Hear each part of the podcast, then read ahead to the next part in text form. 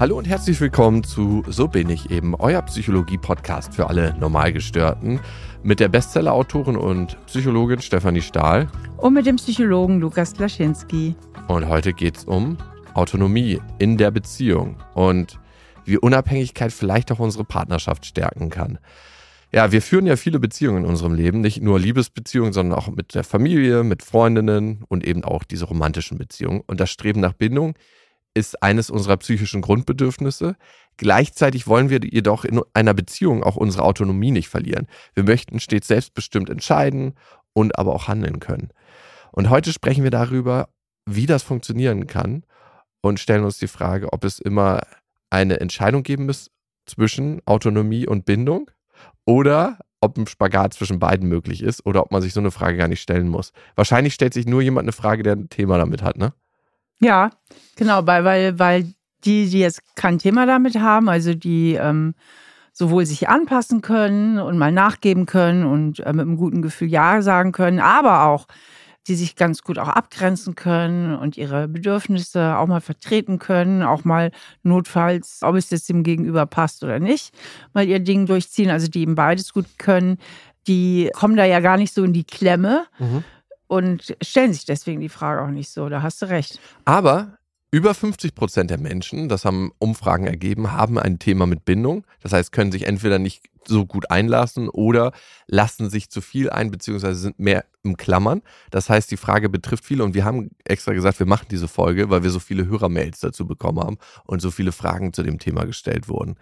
Vielleicht findet ihr euch selber bei dem Thema wieder, dass ihr zu sehr in dem Bindungsthema drin seid, dass ihr zu viel klammert oder zu sehr in der Autonomie. Wenn du dich für eins von beiden entscheiden müsstest, Steffi, wärst du eher auf der Bindungsseite oder eher auf der Autonomie? Und welche eher auf der Bindungsseite? So, das Und du? Ja, hö, hö, hö. das ist witzig. Auf der autonomen. Ja, ich würde mir mal auf einer Skala, wenn 10 autonom ist und 0 Bindung, eine 7 geben. Was würdest du mir geben? Eine 8. Eine 8? Oder? Nee, sieben. Stimmt, sieben ist okay. Dir würde ich eine vier oder eine fünf geben. Also relativ in der Mitte, sehr in der Mitte eigentlich. Ich erlebe dich gar nicht so krass in der Bindung. Schon Bindung, aber jetzt nicht, eigentlich erlebe ich dich als den ausgeglichensten Menschen, was das anbelangt. Oh, danke.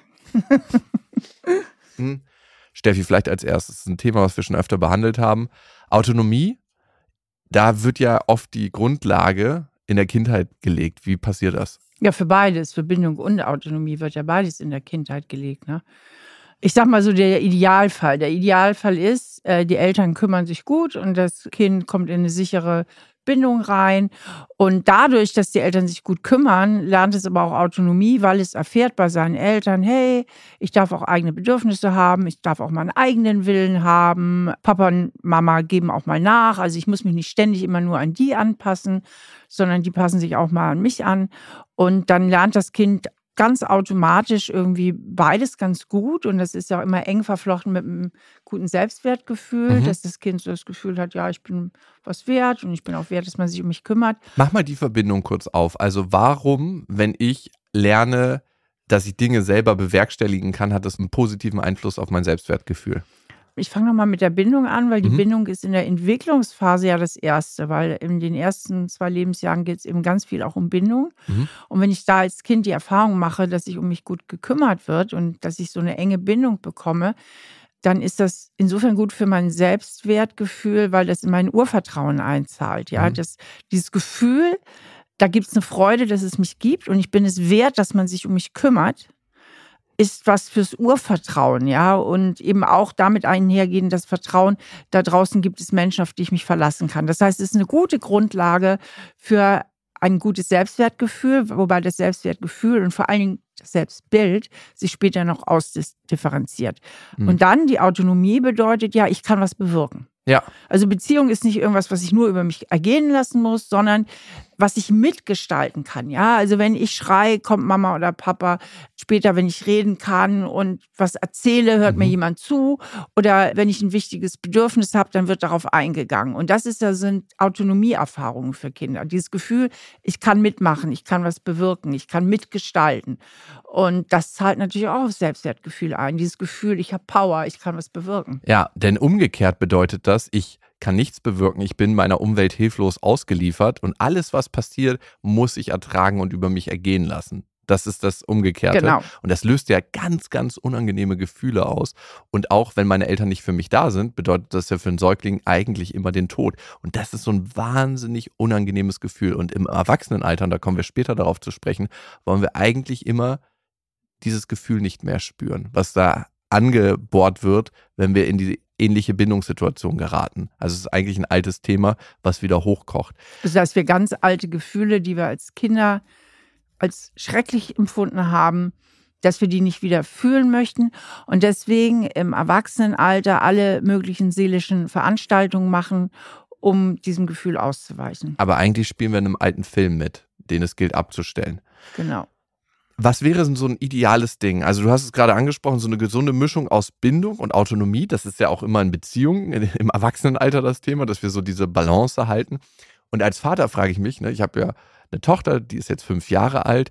Wann ist es eigentlich ihr zu viel? Jetzt waren wir gerade campen, weil campen ist so ein wahnsinnig geiler Kinderurlaub. Ich campe auch ganz gerne, aber ich mache schon ein bisschen mehr für sie, weil sie kann dann einfach auf dem Campingplatz sein, auch sich überall frei bewegen und es ist so, du machst morgens irgendwie den Bus auf, sie geht raus, ist dann auf dem Spielplatz, kommt dann irgendwann zum Essen wieder. Und da frage ich mich manchmal, bei so einem Tag, wo ich sie dann vielleicht nur eine Stunde oder zwei sehe, ist das zu wenig? Ist das gut so, dass sie dann ihre Autonomie entwickeln kann? Manchmal frage ich mich, was ist die richtige Balance?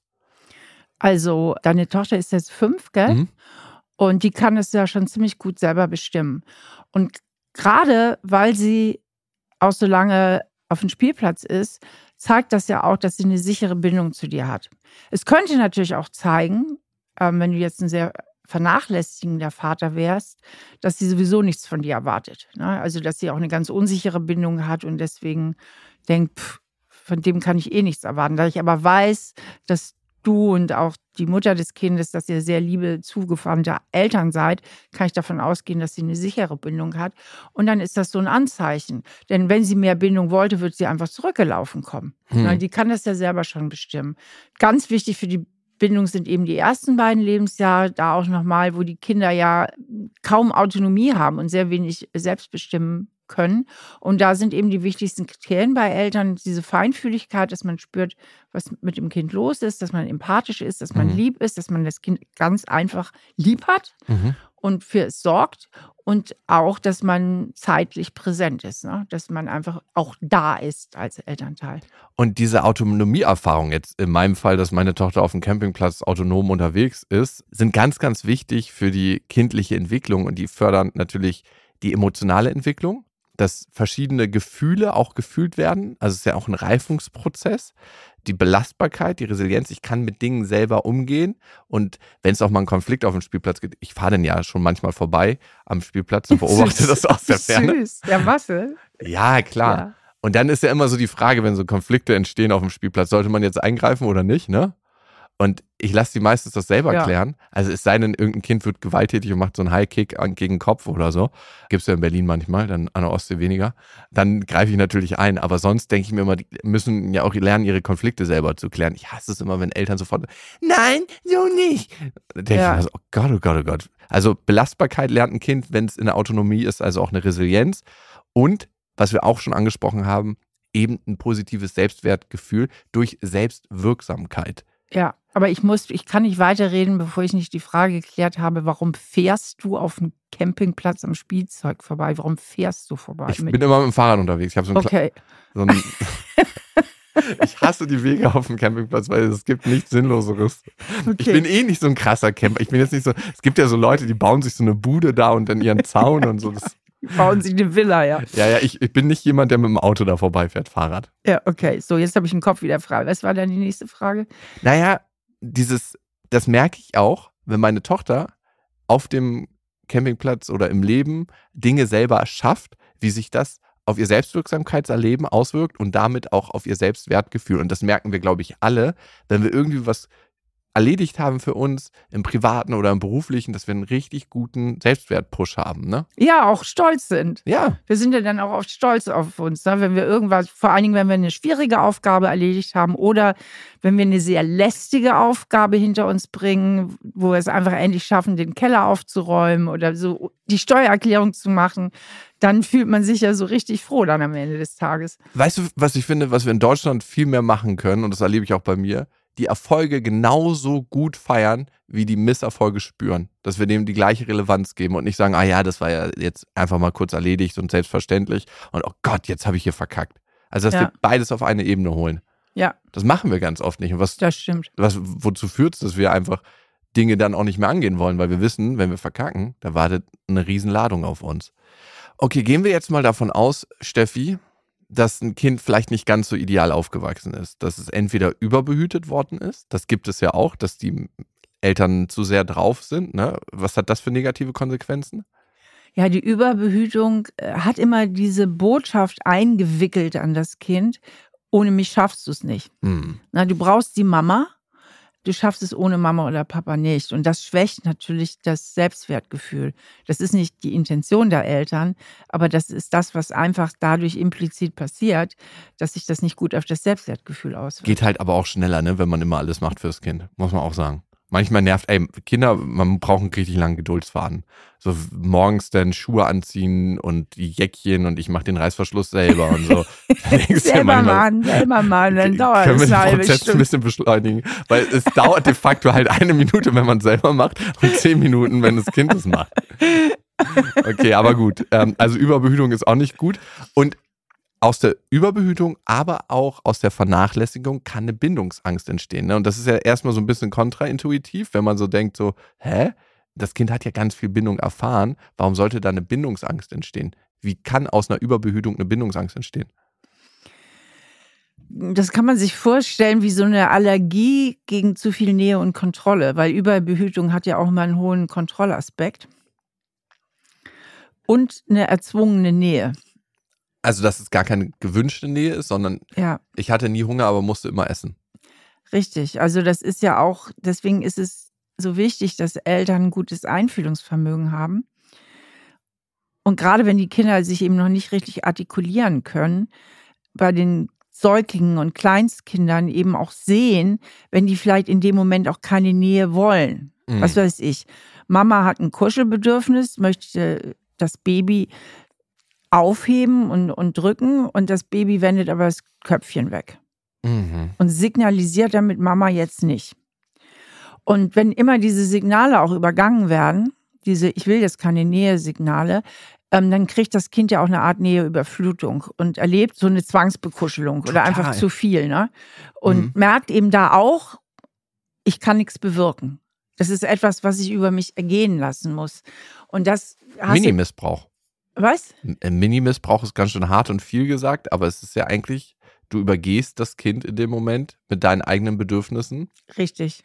Äh, Das kann ich schon sagen, das erlebt meine Tochter oder hat sie bei ihrer Uroma manchmal erlebt. Da geht sie dann gar Ich kann mir nicht. es genau vorstellen. Dann sagt, oh, die ist so niedlich. Ja. Und dann wird die beknuddelt und dann sage ich auch öfter mal, Oma, Mhm. guck mal, ob sie das gerade will. Ja. Und dann hat sie keine Lust mehr. Weil Kinder kommen ja von alleine, ne? Da- Das kann man beobachten. Kennst du so ein Absolut. Erlebnis auch noch? Ja, ja, ich, hab, ich hatte eine Tante, die ist inzwischen gestorben und die hatte so eine beginnende Demenz. Mhm. Und die hat sich unheimlich mal gefreut, wenn ihre Enkelin mit dem Kleinkind gekommen ist. Ne? Und hat das beknuddelt und geknutscht und, und, und. Ne? Und da haben wir immer gegrinst, sagen, das Kind kriegt einen Bindungsschaden. Ne? Aber das war ja jetzt nicht ständig. Ne? Die, Mhm. die war jetzt nicht oft zu Besuch oder so. Ne? Aber klar, Nicht so oft Mini-Missbrauch. ja. Okay. dann geht das auch. Kinder können ja auch einiges wegstecken. Ne? Aber wenn das jetzt halt permanent ist oder einfach zu viel ist, äh, dass die Eltern die Signale des Kindes nicht verstehen, auch umgekehrt die Nähesignale Mhm. nicht verstehen oder sie nicht einlösen können. Ich habe schon öfter Eltern beobachtet und beobachte es auch immer mal wieder, dass das passiert. Kind kommt an, na, ich sag mal, Vater sitzt irgendwo, äh, Kind kommt an, geht so ganz nah, wo eigentlich der normalste Impuls wäre, das Kind jetzt einfach mal so einen Arm um das Kind Mhm. zu legen oder mal kurz an sich zu drücken. Und ich, ich sehe auch richtig, dass das Kind das will. Und die bleiben da so stocksteif sitzen. Ja, und das sind halt auch oft Menschen, die das selber in, in ihrer eigenen Kindheit nicht so erlebt haben. Mütter wie Väter. Ja.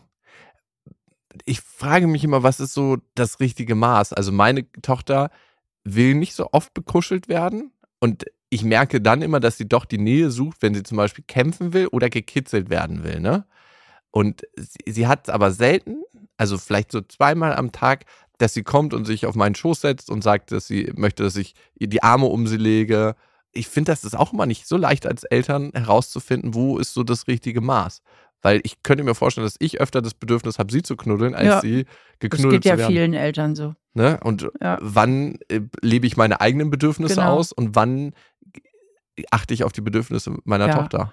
Ich denke, also dafür gibt es ja kein Metermaß. Verstehst du? Ich meine, was du ja schon sagst, sie kommt ja ganz einfach von selber, aber ich denke, es ist dein gutes Recht als Vater auch, sie dir einfach mal zu schnappen und sie zu drücken. Ja, also, Okay. also das ist, das denke ich schon in Ordnung. Natürlich. Braucht man nicht mit einer Mikrogrammwaage alles aufwiegen. Kann man so ein bisschen Nee. natürlich flowen Nee, lassen. aber das ist für manche Eltern auch wirklich ein Kummerthema. Ich habe eine Freundin, die hatte einen Sohn oder hat einen Sohn, der ist jetzt aber erwachsen und der ist einfach mit einem, es gibt so Kuschelkinder, aber es gibt auch Kinder, die haben schon eine starke autonome Seite per Gen. Also einfach, die sind so vom Typ, Mhm. wenn sie auf die Welt kommen. Und das war kein großes Kuschelkind. Und sie war aber so eine unglaublich sensible Mutter. Sie hat das Mhm. auch so wahrgenommen.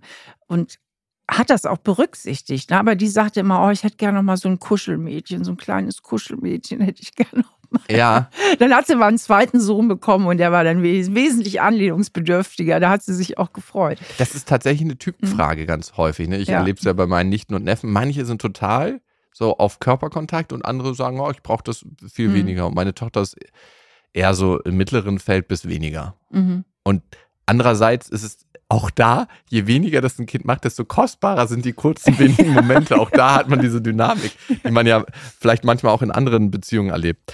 Okay, lass uns nochmal auf das Problem der Bindungsangst kommen. Weil eigentlich hatten wir ja schon gesagt, vermeide ich in meiner Bindungsangst, das ist so wie so eine Schutzmauer, die ich mir aufgebaut habe, nie mehr diese negativen Gefühle von der Überkuschelung oder von dem nicht Zu wenig. zu wenig spüren zu müssen. Ne? Genau, weil ähm, das ist ja nicht nur äh, Neoüberflutung, weswegen man Bindungsangst entwickeln kann. Häufiger ist es ja noch, dass man eher zu wenig Nähe erfahren hat und ähm, deswegen so ein tiefstes inneres Schema entwickelt hat von letztlich kann ich mich nur auf mich selbst verlassen. Kann und darf nicht vertrauen. Mhm. Weil Vertrauen ist gefährlich. Im Vertrauen werde ich im Stich gelassen oder ich werde verlassen. Im letzten werde ich sowieso verlassen. Und um mich davor zu beschützen, lasse ich zwar Nähe zu, aber bedingt und immer unter eigener Kontrolle. Weißt du, was ich so krass finde an unserer Psyche? Dass ja Hm. dadurch Gefühle entstehen, ne? Und wir nehmen Gefühle per se als richtig wahr.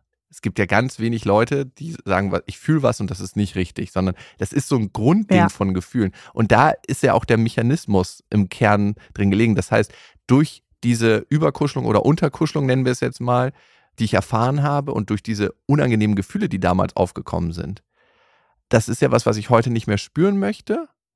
Und wenn ich es anfange zu spüren, dann nehme ich das als die Realität wahr. Das heißt, ich checke nicht, dass das ein altes Muster ist eigentlich. Richtig.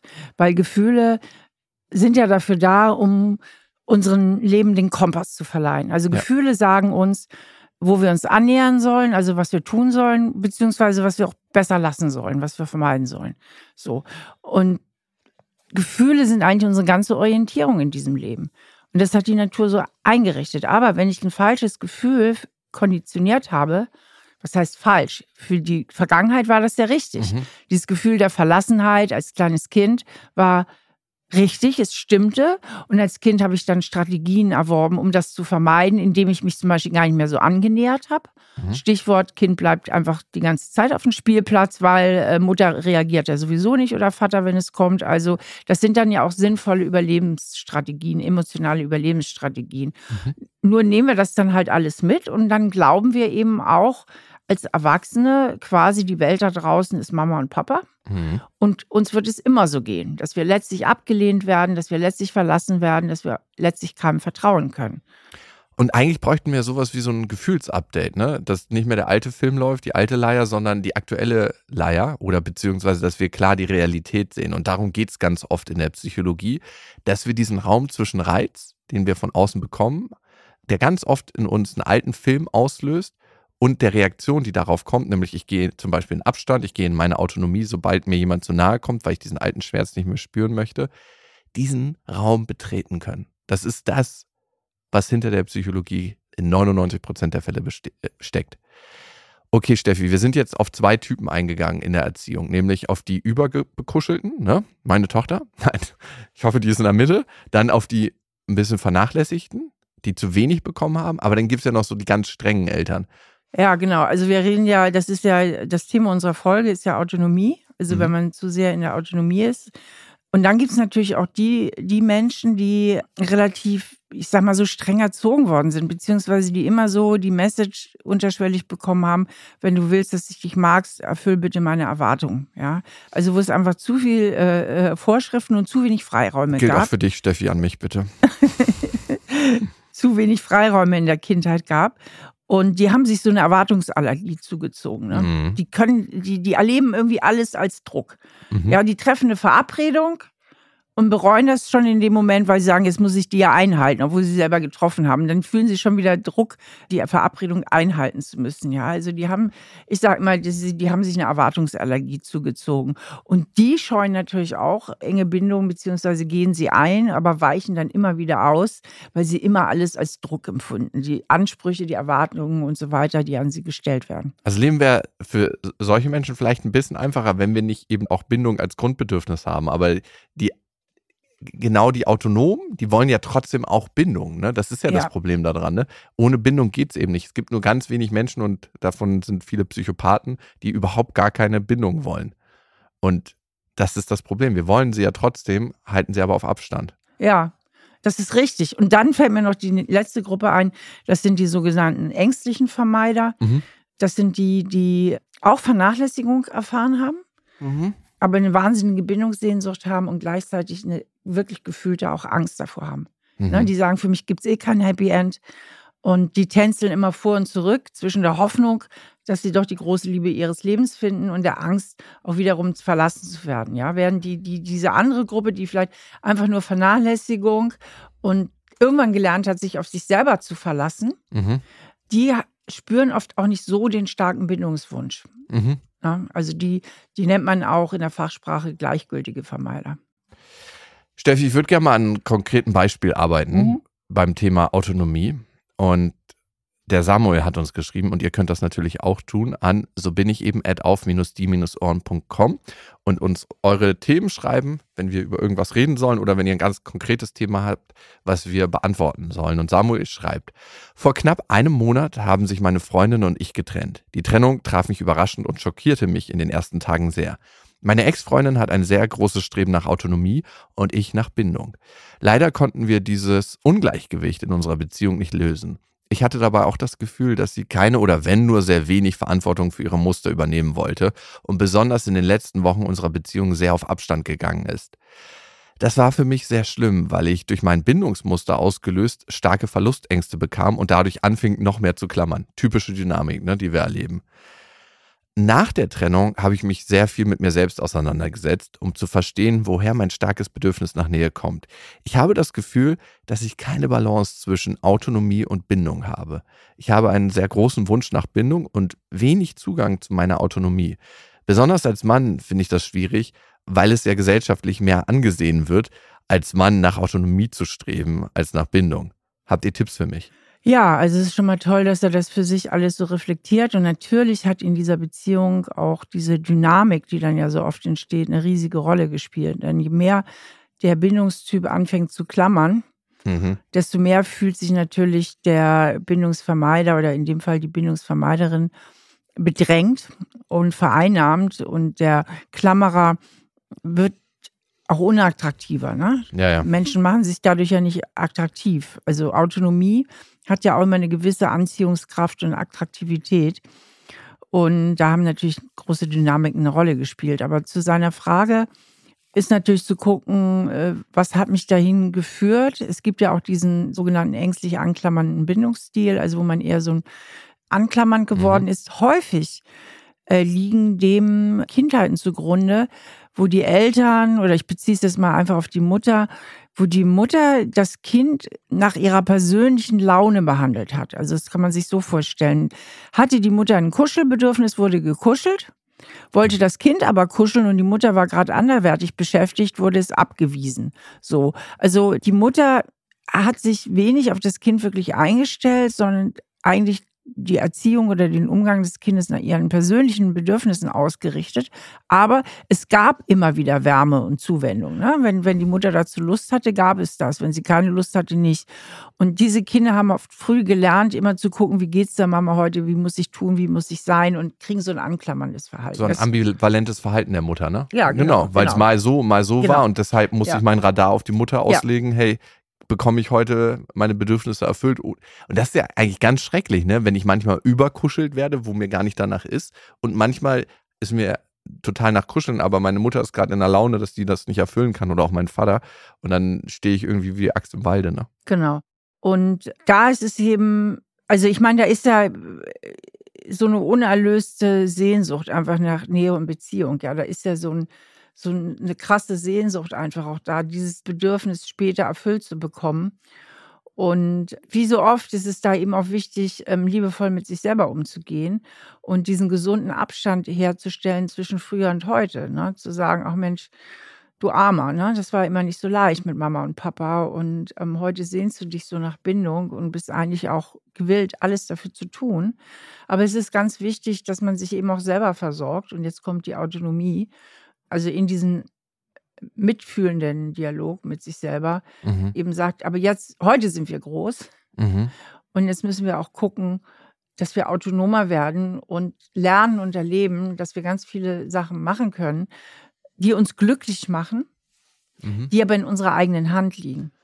Also Stärkung von Tätigkeiten, bei dem man sich gut fühlt, äh, seien es Hobbys, seien es Treffen mit Freunden, sei es ins Kino gehen, was auch immer. Also, dass man erstmal guckt, so, was kann ich dafür tun, dass es mir gut geht? Das erhöht ja auch dann wieder die Selbstwirksamkeit, ja. Mhm. Was kann ich dafür tun, dass ich mehr festen Boden auch unter den Füßen bekomme? Weil diese Kinder haben natürlich auch ein labiles Selbstwertgefühl. Also es ist ganz, ganz wichtig eben auch die Arbeit am Selbstwert, dass ich mir in Schritten bewusst mache, und dazu haben wir auch schon einige Podcasts gemacht, dazu habe ich viele Bücher geschrieben, meinen Selbstwert bewusst mache, ja, dass das, was ich bei meinen Eltern erlebt habe und das damit einhergehende Gefühl, ich bin nicht gut genug, ich bin nicht liebenswürdig, das aufzulösen und in ein Ich bin gut so wie ich bin ja. umzuformen.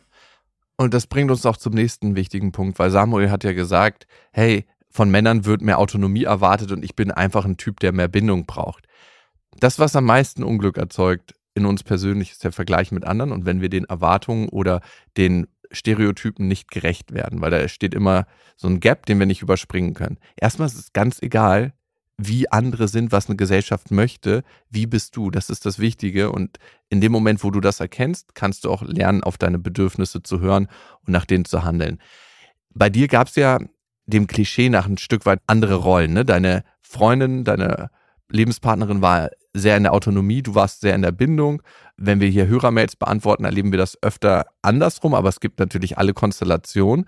Und auch zu verstehen, dass dein Gegenüber das gar nicht so richtig checkt oftmals. Manchmal Leute, die so total in der Autonomie leben, sind gar nicht so nah dran an ihren Gefühlen, weil sie oftmals Eltern hatten, die auch gar nicht so nah dran sind an ihren Gefühlen. Die wissen dann, irgendwas rumort in mir rum aber ich weiß gar nicht, was das ist. Und dann gehen die auf Abstand und gehen erstmal so auf Freiflug für ein paar Tage. Und wenn man dann selber ein Typ ist, der eher gerne in der Bindung ist, versteht man die Welt nicht mehr. Ist auch hochgradig bedrohlich, weil es komplett wieder die Verlustangst triggert. Ne? Total. Ne? Und man geht dann mehr ins Klammern, die gehen dann mehr in den Abstand. Das heißt, das Erste, was ich Menschen empfehle, die in Beziehung sind, in die Kommunikation gehen. Auch über Themen, die ich noch nicht genau definieren kann.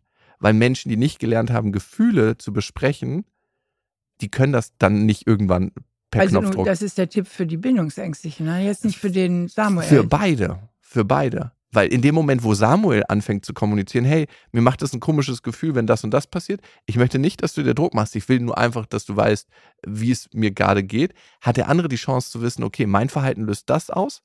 Wie fühle ich mich denn eigentlich? Ah, da guckt jemand in sich rein. Ich kann das ja nur lernen, wenn ich ein Vorbild habe, wenn ich nie merke, wie jemand anderes das macht. Darum wissen ja auch manche nicht. Also es gibt ja genug Leute, die gar nicht wissen, was in ihnen vorgeht. Die können ja gar nicht ein Gefühl der Trauer benennen, weil die das nie gelernt haben. Ist ja nichts Selbstverständliches, oder? Erlebst du es in der Therapie anders? Da kommen doch Leute rein, die wissen gar nicht, Gefühle zu benennen. Richtig, weil das ist ja auch etwas, was wir als Kinder lernen. Ne? Wenn, ja. wenn die Eltern die Kinder einfühlsam begleiten und das Kind kommt traurig von der Schule nach Hause, weil es irgendwie Streit mit dem besten Freund hatte, dann wird der einfühlsame Elternteil ja sagen, ach je, ich verstehe, dass du traurig bist. Und dann weiß das Kind, aha, das, was ich da fühle, heißt traurig. Mhm. Na, und so lernen wir ja auch Gefühle, weil die Eltern im günstigen Fall diese Gefühle des Kindes erkennen mhm. und benennen. Und aus Gefühlen ergeben sich ja Bedürfnisse. Das heißt, wenn wir gar nicht lernen, unsere Gefühle benennen zu können, wenn wir jetzt sagen Trauer, oder Traurigkeit. Da fehlt uns vielleicht auch eine Bindung. Ne? Traurigkeit ist ja ganz oft ein Signal dafür, dass wir eigentlich uns wünschen, jemand anderes näher zu sein. Wie sollen wir unsere Bindung erfüllen, wenn wir nicht benennen können, was in uns vorgeht? Und da, Samuel, nutzt du schon diese Chance dieser Krise, dass du in deine Gefühlswelt abtauchen kannst und dich klarer ausdrücken kannst und später vielleicht in der nächsten Beziehung klarer für deine Bedürfnisse sorgen kannst. Das finde ich ist immer ganz wichtig, wenn man eine Krise hat, dass man auch die Chance in der Krise sieht. Also nicht nur, oh Gott, das ist jetzt vorbei und bla, sondern auch das andere. Und dass du eben auch manchmal auf Leute triffst, die ein Stück weit gefühlsblind sind. Und die mitnehmen auf dem Weg, aber sich selber nicht vergessen, das ist auch immer ganz wichtig. Was du gesagt hast, Bindung auch woanders holen, finde ich auch wichtig. Also nicht alles nur auf die Partnerin ablagern, diese Dynamiken verstehen, die entstehen und das Allerwichtigste, was ich habe, wenn ich mit sehr, sehr herausfordernden Gefühlen umgehe, ist, dass Gefühle halt auch immer das bleiben, was sie sind, Gefühle. Und wenn wir so auf unsere Vergangenheit zurückgucken, die bringen einen nie um. Sie fühlen sich wahnsinnig unangenehm an, sie fühlen sich wahnsinnig schmerzlich an, aber am Ende bleiben wir in 99,9 Prozent der Fälle, wenn wir nicht uns von den Gefühlen leiten lassen und uns suizidieren am Leben und überleben das. Samuel, viel Glück auf deinem Weg. Danke für deine Offenheit, dass du uns geschrieben hast. Und das hat auch der Rolf getan, Steffi Maxuma. Mhm. Liebe Steffi, lieber Lukas, wie mir in letzter Zeit klar wurde, leide ich eigentlich schon immer unter dem Glaubenssatz, ich gehöre nicht dazu. An sich habe ich das Leben gut gemeistert. Ich bin in meinen 40ern, bin verheiratet und habe Kinder. Meine in Anführungsstrichen Normalstörung spüre ich immer in sozialen Situationen, wo der Kontakt enger und intensiver wird. Insbesondere in Gruppen, beispielsweise auf Familienfesten, Geburtstagsfeiern, Unternehmungen mit Kollegen und Bekannten und so weiter. Dadurch gerate ich ganz automatisch in eine gewisse Außenseiterrolle. Und ich kompensiere das Ganze dann durch meine Partnerschaften. Denn da kann ich mich richtig fallen lassen und fühle mich, wenn es gut läuft, angenommen und vor allem sicher. Das Problem, Partnerschaften sind natürlich auch nicht immer ganz stabil. Die Beziehung zu meiner Frau ist seit einigen Jahren eher schwierig. Bei ihr steht die persönliche Freiheit, also die Autonomie, klar im Vordergrund und sie hat sich in den letzten Jahren immer mehr ausgeprägt. Da haben wir sie wieder, die Dynamik, ne, Lukas? Ja, die zwischen Mann und Frau, genau. die wir so häufig erleben. Die Frau ist die Autonome, der Mann ist das Klemmeräffchen. ja, aber die Konstellation gibt es auch gar nicht mehr so sehr. Ja, doch, doch, 100 Prozent. So. In Wirklichkeit bin ich auch ein Klammeräffchen. ich mache weiter hier mit Rolf. Bei mir stehen naturgemäß innige Nähe, Vertrauen und emotionale Sicherheit im Vordergrund.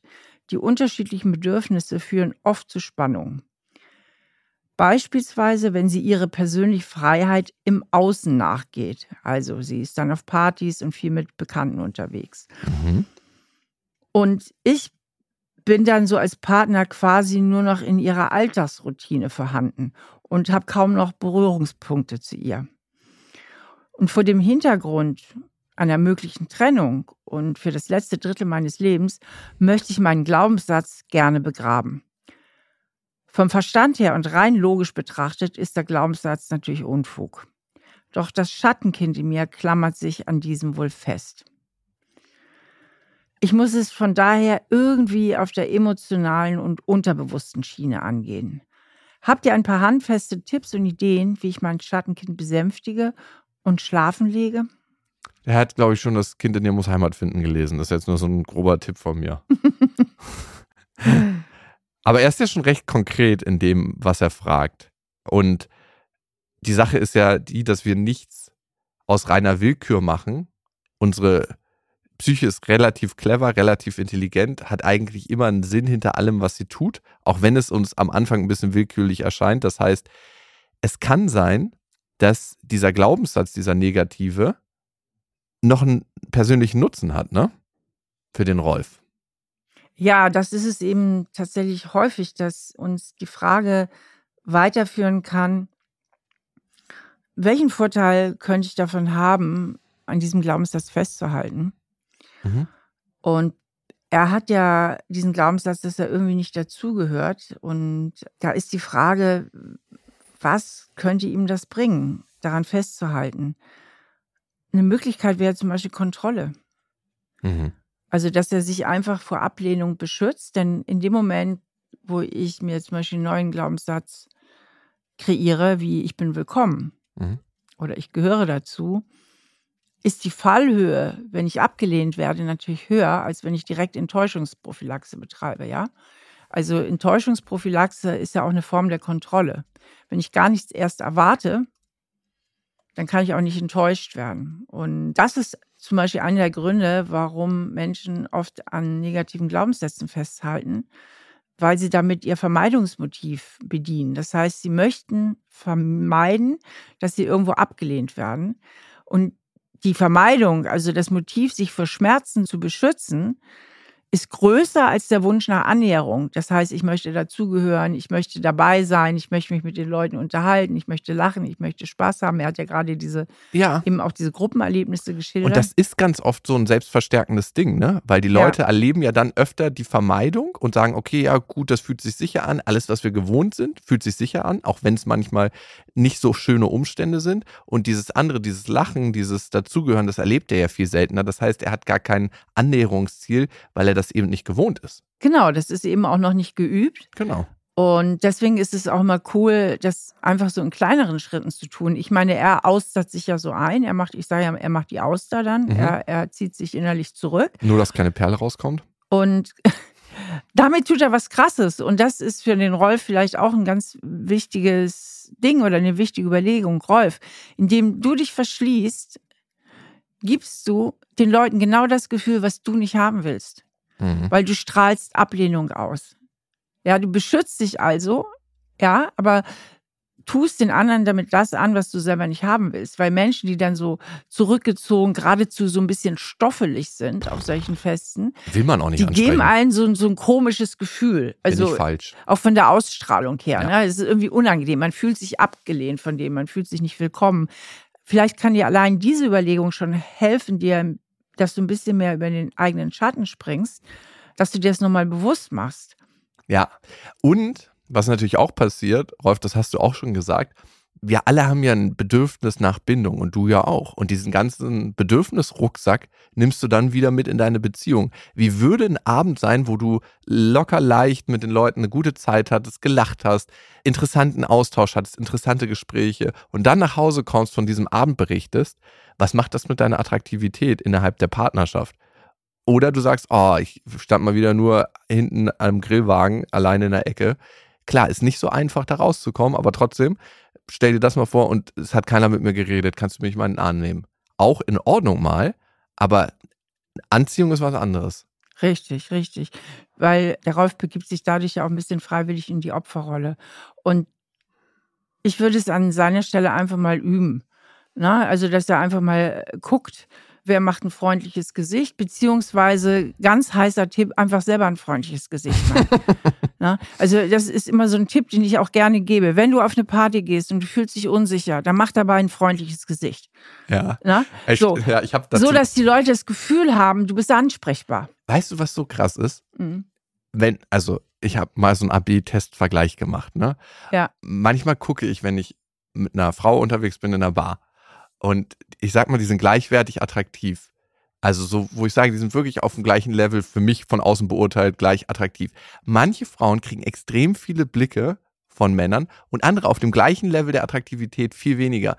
Und ich mache es am Blick fest, wie offen sie gucken. Manche, mhm. da würde ich mich nicht trauen, die anzusprechen, gucken so. Das kann ja auch eine Schutzstrategie sein, kann ja auch ja. sinnvoll sein. Ne? Und manche gucken relativ offen und freundlich. Und das ist ja nicht nur auf Frauen bezogen, sondern auf alle Geschlechter. Also welches Gesicht ich nach außen zeige, muss ja einem anderen Signal geben. Wir haben ja nicht so viele Möglichkeiten, andere zu lesen. Ist die Tür offen? Darf ich den ansprechen oder nicht? Und ich bin ja jemand, der sehr gerne Smalltalk betreibt, auch auf Partys und so, ne? Und ich finde, man spürt schon relativ schnell, ist da irgendwie ein einfacher Flow. Und wir wollen ja auch Einfachheit und Leichtigkeit auf Partys. Also diese Tür, ist meine Tür verschlossen für die Kommunikation oder eben nicht? Dafür kann ich selbst sorgen. Richtig. Und äh, was auch mal ein guter Tipp ist für solche Situationen, interessiere dich einfach für die anderen. Ganz viele Menschen reden gerne über sich selbst. Ne? Eine wichtige Frage, wenn man jemanden zum Beispiel neu kennenlernt auf einer Party oder eine, die ich gerne stelle, ist einfach, in welchem Verhältnis stehst du denn zum Gastgeber? Ja. So, ja, ich bin sein, äh, bin eine gute Freundin, ich bin die Tante, ich bin nicht, schon ist man im Gespräch, ne? Und äh, einfach zuhören und mal drauf eingehen, was die anderen sagen. Und dann läuft das schon mit der Unterhaltung. Oder wie stehst du denn zur Klimakrise? Irgendwas Leichtes halt zum Einstieg. Das ist kein lustiges Thema. ja, aber genau so. Rolf, deine Lebenspartnerin sieht die Welt auf jeden Fall ganz anders als du. Und was ich bei den Autonomen nochmal wichtig finde zu erwähnen, die haben ganz früh schon oft gelernt, alleine zu sein und sich die Dinge selber zu ermöglichen oder klarzukommen. Das heißt, manchmal ist der Leidensdruck ein bisschen tiefer verborgen bei denen. Die spüren das gar nicht so richtig. Hey, mir fehlt da eigentlich was. Klar haben die immer wieder den Wunsch nach Bindung, aber die sind diesen Zustand in der Autonomie, in der absoluten auch schon so lange gewohnt. Ne? Steffi, wie glaubst du, und das ist ja für viele ein Lebensweg, kommt man da eigentlich raus? Vielleicht auch, muss man da rauskommen, wenn man gar nicht so einen Leidensdruck hat? Wenn die Frau von Rolf jetzt sagt so, ja, aber du, mir geht's gut. Ja gut, das eine ist immer so der eigene Leidensdruck und das andere ist, wie verhält man sich den anderen gegenüber, ne? Mhm. Und das Leid, was ich kreiere, ne? Ja, genau. Das Leid, was ich kreiere. Und die wenigsten Bindungsängstlichen, die ich kenne, sind konsequent die gehen trotzdem immer wieder äh, Beziehungen ein und kreieren tatsächlich auch immer wieder Leid. Also ich kenne wenige, die dann sagen, okay, ich lasse es bleiben. Gut, es gibt natürlich hartgesockene Dauersingles und das ist ja okay. Denen fehlt dann halt manchmal die Wahlfreiheit. Also wenn ihr Single-Dasein aus tief sitzenden Bindungsangst kommt, dann fehlt ihnen natürlich auch auf der anderen Seite die Wahlfreiheit. Sie können dann nur Single, sie können nichts anderes. Aber ich bin ja immer eher so ein bisschen für diese persönliche Weiterentwicklung und die Autonomen haben schon Leidensdruck, vor allen Dingen auch ein bisschen, je älter sie werden, weil das Thema Einsamkeit sich dann doch bei vielen irgendwann einstellt. Auch das haben die Autonomen ihr Leben lang gelernt. Einsam zu sein. Das Gefühl können die, glaube ich, relativ gut damit umzugehen, weil sie es erkennen. Aber ich finde, es ist genau wie du sagst. A, welches Leid kreiere ich in der Umwelt? Das ist das eine, sich darüber bewusst zu werden. Das andere ist die Wahlfreiheit zu haben. Nur zu denken, weil ich jetzt gerade im Moment nicht leide, heißt es nicht, dass ich wirklich frei bin, weil im Leben und in der Psychologie, und das ist auch mein Anspruch an die Psychologie, geht es immer um Freiheit. Nicht das eine nur machen zu müssen, weil ich das andere nicht kann, sondern die Entscheidung ist dann immer nur frei, wenn ich beide Sachen kann. Und ich glaube, das ist das Ziel. Und dafür dient die Reflexion und ich hoffe, wir konnten so ein paar Anstöße setzen hier in diesem Podcast. Das ist ein Thema, was viele ein ganzes Leben lang begleitet, weil das sehr, sehr tief verankert ist in dem eigenen Erleben und andere Erfahrungen zu machen. Das ist das, was es überschreiben kann. Und ich glaube, das ist auch das Ziel letzten Endes. Und Rolf, das kannst du machen und das kann jeder machen, der zuhört, auf seinem persönlichen Lebensweg, den wir alle gemeinsam gehen als Hörer von diesem Podcast und jeder auch ein Stück weit für sich selber autonom. In diesem Sinne, vielen Dank fürs Zuhören und ihr wisst ja, ihr könnt diesen Podcast abonnieren und auch Bewertungen hinterlassen. Darüber freuen wir uns sehr. Bei Spotify ist das möglich und bei Apple Podcast. Und wir haben so eine kleine Umfrage bei Apple Podcast und da gibt es die Möglichkeit, bei jeder Folge so eine QA zu machen. Und die Frage lautet? Wo würdest du dich denn einordnen auf dem Autonomie-Bindungsspektrum? Also eher stärkeres Autonomiebedürfnis oder stärkeres Bindungsverhältnis oder eine ganz gute Balance zwischen beiden. AKA Steffi Stahl. Ähm, bis dahin, wir wünschen euch was. Äh, wir hören uns beim nächsten Mal. Tschüss. Das ist ein Podcast von RTL Plus Musik, produziert von Auf die Ohren. Schnitt Jonathan Raue, Recherche Antonia Bose, redaktionelle Leitung Sophie Ida Hischenhuber.